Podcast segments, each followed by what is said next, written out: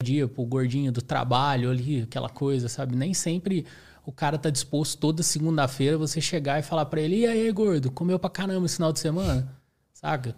Você não sabe o cara passou o final de semana todo, sabe? Nem todo dia ele tá disposto a ouvir aquilo. Ele vai reagir da mesma forma, sabe? Ou zoando, ou te mandando para algum lugar. É, vai fazer, mas é tipo o Will Smith lá com a, com a esposa, né? Só virou o olho lá e tal. Então, mais ou menos é isso. O cara, ele vai.